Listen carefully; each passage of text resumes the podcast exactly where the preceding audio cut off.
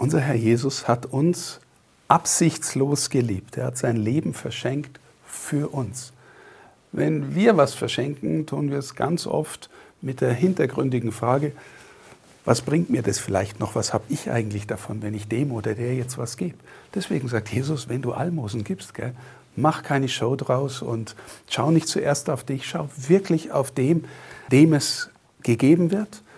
Und vor allem es darf dich auch was kosten. Also einfach mal jemanden abspeisen, um sein schlechtes Gewissen zu beruhigen, das ist nicht gemeint mit Almosen geben. Es darf dich auch was kosten. Von dem, du gibst von dem, was dir wichtig ist, etwas weg. Und zwar, weil du wirklich den anderen meinst und weil du Gott meinst.